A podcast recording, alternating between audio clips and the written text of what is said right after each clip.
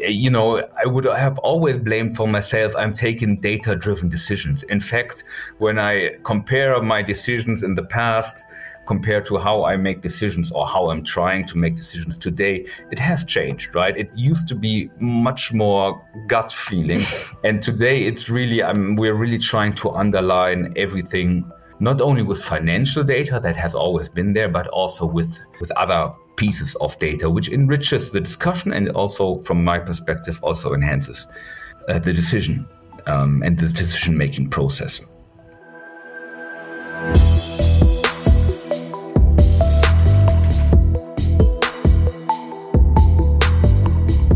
Die ZukunftsmacherInnen. Organisation und Führung neu denken. Hallo und herzlich willkommen bei Die ZukunftsmacherInnen, unserem Podcast zur Organisation und Führung. In jeder Episode trifft eine Kollegin der OSB auf GesprächspartnerInnen aus verschiedensten Organisationen. Wir fragen uns, welche Führung brauchen diese Organisationen? Wie gestalten unsere Gesprächspartner die Zukunft? Welche großen und kleinen Erfolge gab es? Und es geht auch immer wieder um grandioses Scheitern und die Frage, was man daraus lernen kann. Hello, my name is Janina Reitschmidt and I'm consultant at OSB International.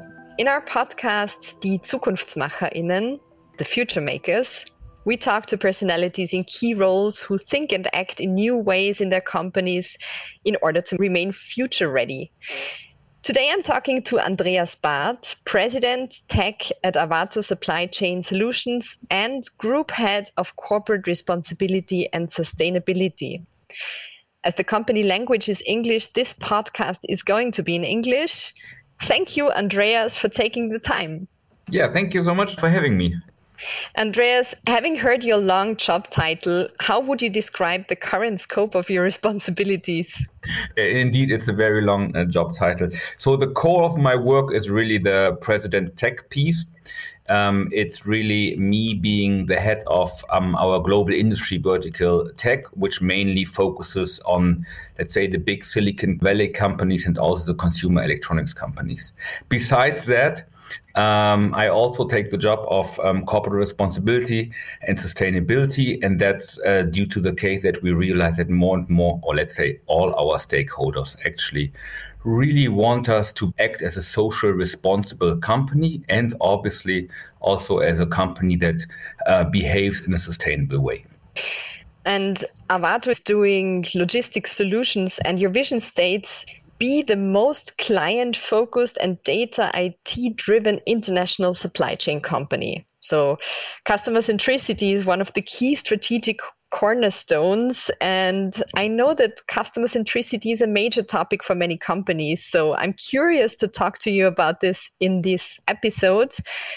But before we dig deeper, what are the current trends, challenges, and opportunities in your industry? Yeah, we are a supply chain company, right? And these days, everyone hears about the hiccups and the challenges uh, the global supply chains are experiencing, starting really from uh, the silicon uh, shortage um, but also overall the component shortage in um, any kind of components and raw materials, um, but also uh, shortages in, in the labor market that leads to the fact that actually the goods don't get neither loaded um, on the place where they are supplied from nor unloaded, um, and also in, in the manufacturing area. So it is um, an overall very challenging market.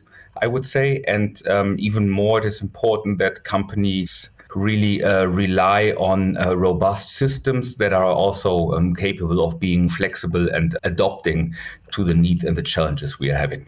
So that's one piece. Mm-hmm. The other piece is, and I mentioned it earlier also in my title, is certainly uh, the overall question, and that's more like a long term question how we become more sustainable, how we measure our sustainability, which is effectively our carbon footprint, um, and how we uh, constantly reduce it together with our partners and our clients.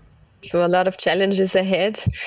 And uh, this makes me curious. Uh, when and why did you together with the board, I suppose, decide to include customer centricity in your strategy? Is this one possible solution to all these challenges?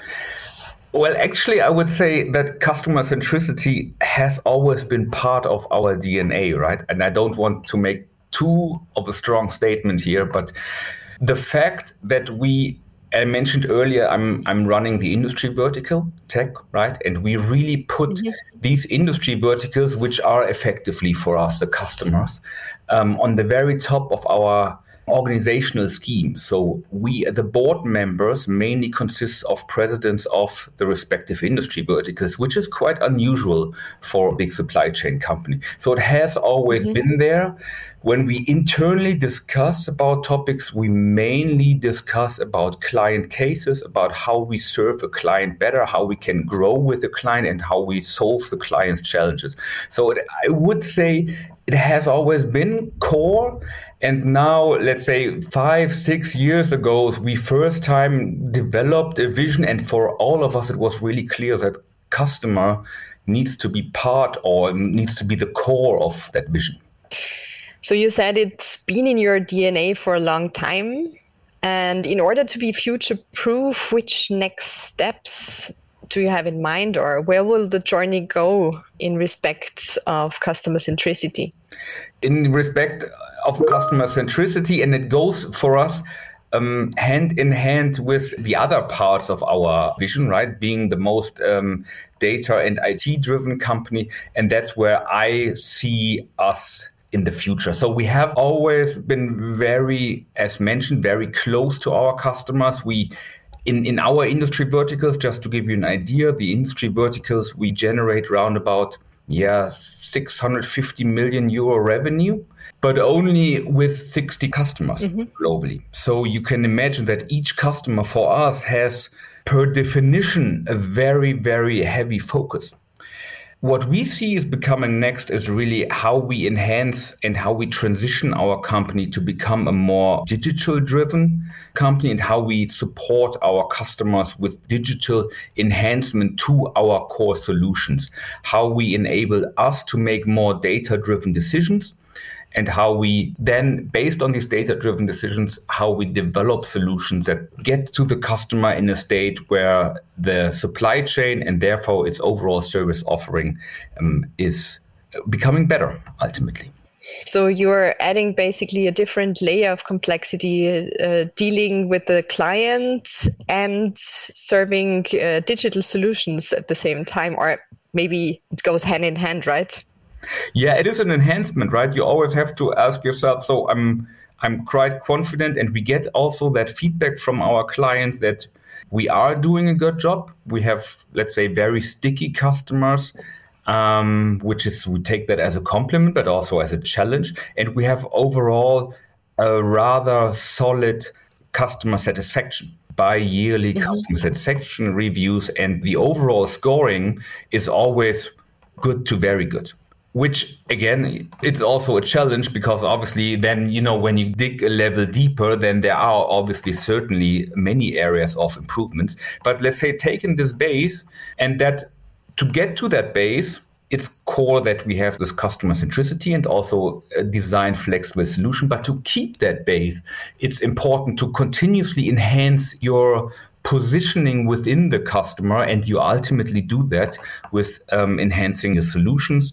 And these days the digital piece is becoming core because as said we need to continuously improve ourselves and we cannot just stay with where we are. If i asked your management team colleagues or employees how would they perceive this journey towards staying and becoming more customer centric that's a very good question. They would say um, that we are acting quite radical on our digital journey, let's say. So we are having right now a massive push to the cloud. We are upgrading our ERP systems, which is we are operating on SAP, to a cloud-based solution. We are doing also our whole workplaces um, going fully on Office 365. So these days we're challenging our employees on that journey quite a bit, I would say. Um, and we need to make sure that we are, you know, taking them with us on their journey. And if you would honestly ask them, they would also say, especially in the last year, and we've just gone live with substantial parts of our SAP in the cloud, they would say it is maybe a bit too much these days, right? But we see that as being necessary, right? I mentioned earlier that um, we have to stay on top of the wave, and you know we have to continue to improve, um, and that's why we are doing this massive push. So they would say it is a challenge, but I would also be quite convinced that most of them are saying uh, that's the right way to go, and um, we buy into it. Yet we will be also very happy once this, let's say, this big wave of overall enhancing the infrastructure is over and we can focus more back on how we can enhance the client experience itself, our client experience. And if I ask the question to your stakeholders, to your external stakeholders, clients, how do they perceive your development? On that piece, um, we got very positive feedback. We ran this just to come back to, let's say, um, us bringing our ERP instance into the cloud. Um, but the project was, I, I, will say, and that credit really goes to the project team and also to everyone who supported on a global basis, um, was extraordinarily well run. But now they're also keen to see the value add right? They're getting out of this, right? It's one thing to tell them. And it's, by the way, the first time ever we told them that um, we have to go into a freeze period, right? It's the first time ever they were not allowed for a period of um, almost two months to hand in or to develop any change requests into the system. We've never done that before right? Mm-hmm. Coming back to our client centricity, um, it also shows that the customer has, let's say, the flexibility to always, you know, request enhancements, and our account managers have always the possibility to request these enhancements, which makes us also, I would say, quite special um, compared to uh, our competition. But it was the first time that they uh, they, they, were not allowed, mm-hmm. which kind of confused them and took a lot a lot of communication towards the customers, right? To make them them aware of that, and to also to make them aware that this is a point of time or a target or a go live date. Nobody will change, right? Which is also for customers very unusual because they know that they can influence our agenda quite a bit. Um, yeah, and now they are asking for okay, where what's what's in it for me now? Now that you're updated and live, and how can you now support our business better? You know, this sounds quite challenging for leaders in a company that develops to a more customer centric way of working. Mm, if you take a look at these challenges from a leadership perspective, you know, what what do you think changes and what do you expect uh, leadership to change? Well, overall, and this is more like a COVID challenge, it becomes more and more virtual, right? I mean, we are having now this podcast here also, uh, haven't met mm-hmm. before. You're in Vienna. I'm close to Gütersloh, where, where our headquarters is. Um, so it becomes a more, more digital kind of leadership. Um, it also becomes, let's say, when I talk about our leaders and now our leaders, our client our account managers and that are really on the front and discussing on the day-to-day basis with our client. We also let's say reduce to some extent their um, ability to stay flexible because we have at the same time when you decide you go to the cloud you standardize you take out let's say these really very very client specific here and there solutions and say okay we want to set a stronger base because that's a prerequisite for being digital for using data from our perspective. Um, that makes that piece certainly more difficult. However as a executive leadership we agree that we want to keep these areas let's say below the line of visibility of our clients, right? So we want to standardize everything that is not visible for our client and still have this flexibility, which means all data input, all output out of the system that we're generating for our clients, also how they use the data, how we make the data available, how we make the products available, um, we're delivering um, out of our warehouses. Um, we want to stay there very client centric and individual. And I would say that works quite well.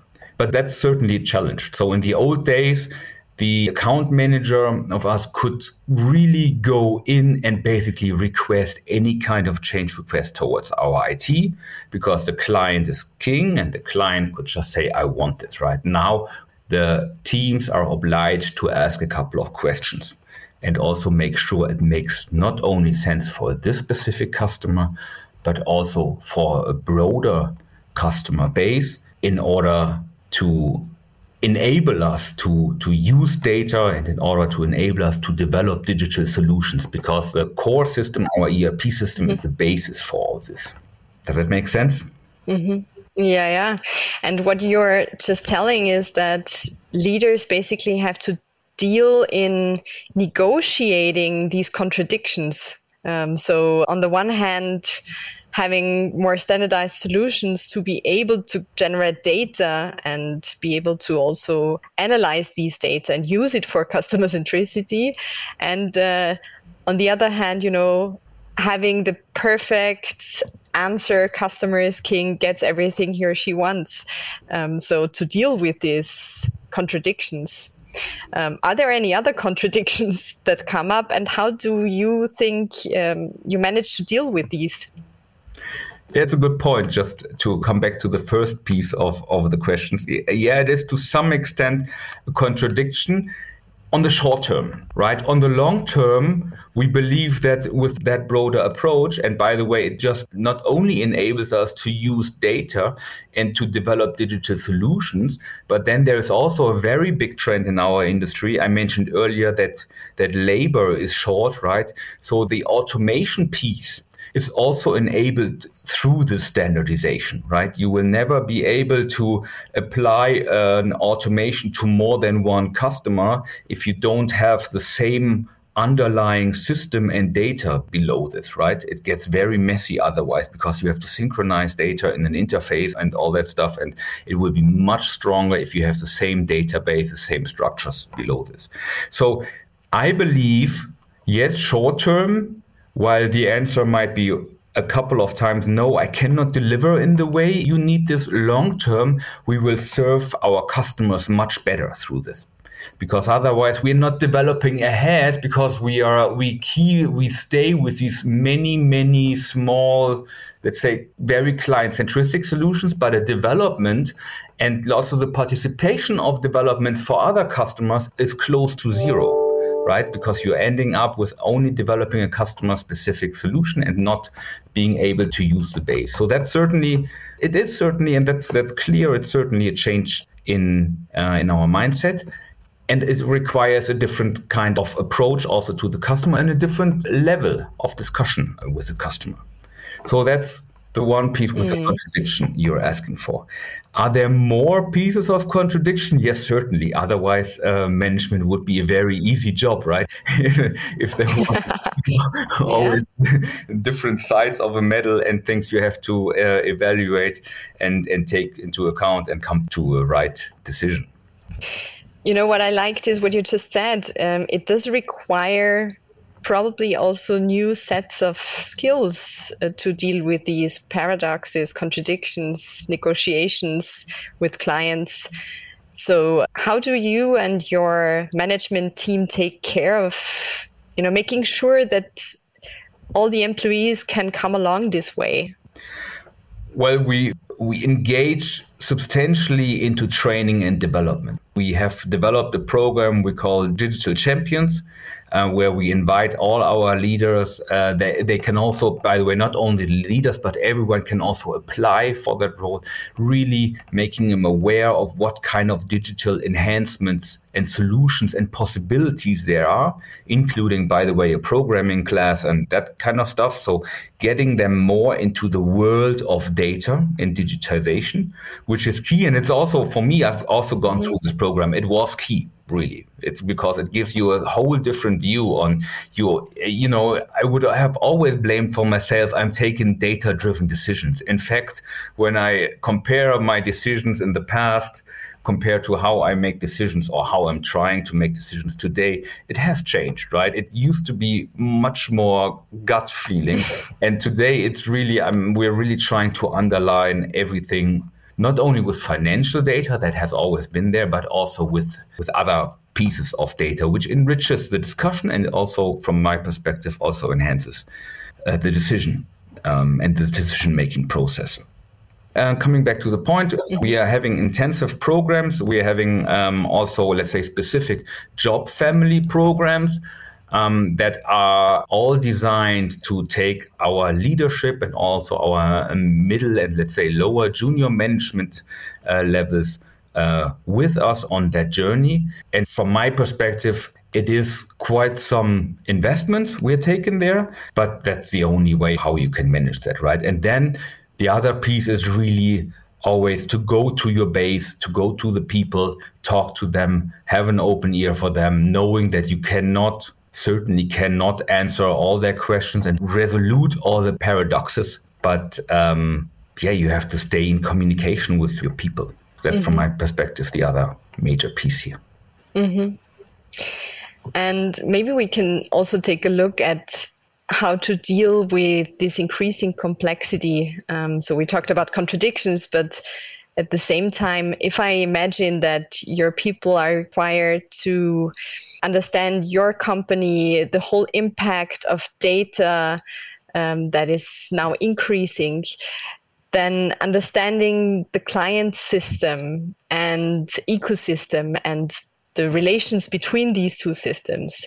And maybe you know sometimes even they have to understand the end consumer system because your clients deliver to end consumers so the complexity is really increasing. How do you manage this to cope with this?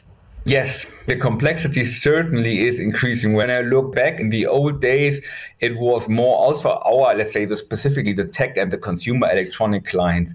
They were all around retailers, right? How do we make sure that our retailers are happy and the retailers are limited on a per country base, right? You have maybe five, ten retailers. The rest of them were really served by distributors or wholesalers. So that was the usual kind of setup. Now, and also we see that in the consumer electronics area, more and more companies are going direct or are going direct, and that means B2C, enhancing an e-commerce, having an own e-commerce web shop, or going more and more into the digital marketplaces. And then the end customer all of a sudden becomes a major weight right? Because you know how that works. You have all the uh, digital media, um, you have um, the digital social platforms, people complain, um, and you get this kind of shitstorm very easily. So you have to make sure that we, as a last piece in the supply chain that ultimately delivers, we deliver in a way that is sufficient and also makes not only these couple 10 retailers, whatever per country, happy, but also ultimately each and every end customer. And that increases the pressure, right? Because it makes the feedback circle much more direct. And it is uh, certainly also changing the mindset at our customer base and also uh, at our end. So, to answer the question, certainly it gets more complex with regards to there are many more players and stakeholders on our client side. And at the same time, you have to make sure that you are understanding your counterparts at the customers and then we also want to grow right? So you you have also the challenge. And now i'm referring to really the account management the client facing people on on our side. You have also the challenge that you, at the same time you have to you know understand not only your counterpart but also understand you know how does your organization work? Where are the uh, new opportunities with the customer? How can we grow? Now we have a happy customer which is great but the next question is how do we grow with them, right? Hopefully, the customer itself grows organically. That's nice. Then we, as a service provider, grow with him. But even better, it would be if we do the same service or adjacent services um, for other geos, for another um, line of business with the customer, and so on. So it is a very, very complex work, but I started as account manager myself, and I can confirm it's also fun work. If I asked you to give your top three recommendations on how to manage the path to getting more customer centric, what are these three top recommendations? Number one is talk to the customer talk to the customer, engage with the customer, listen to the customer. So that's something we are trying to live also in the executive level. We continuously talk to our customers. We also go into the customer QBRs. Uh, we listen to them. We go with them for dinner. So also engage in informal, informal feedback to really understand what's the path and what drives you. That's key. And number two is train your people and trust your people. You have to set up the right organization, build up trust in the right team, and trust them and enable them to develop themselves um, and enable thus the whole system to grow with the customer. And number three is you have to look ahead and never stand still. And that sounds very basic, but that's it's that easy, isn't it? yeah, no, it, it is easy, right? I mean, these days, and that's also goes. I mean, everyone knows it as a supply chain company. You could say these days the life, besides the challenges that the global supply chains are having, companies are heavily investing due to the whole e-commerce trend, due to the whole direct trend, heavily investing into their supply chains. And it's a good industry to be in these days, right? All our competitors are growing, we are growing, um, so all good. But you cannot just sit there and just uh, stay for the moment, but you have to look into the next next trend and that's why we are uh, going back to what we said earlier that's why we're also pushing so heavily our digitization here this sounds like a perfect final message. Thank you, Andreas. Thank you, Janina. For this conversation about customer centricity. So, this was our podcast, Die Zukunftsmacherinnen, the Future Makers. Today, with Andreas Barth, President Tech at Arvato Supply Chain Solutions and Group Head of Corporate Responsibility and Sustainability. Andreas, thanks and see you soon in reality. yeah, hopefully it was great fun. Thank you so much for having me here, Janina.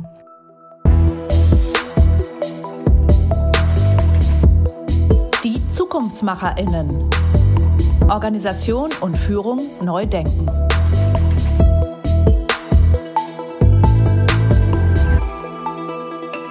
Das war unser OSBI-Podcast Die Zukunftsmacherinnen.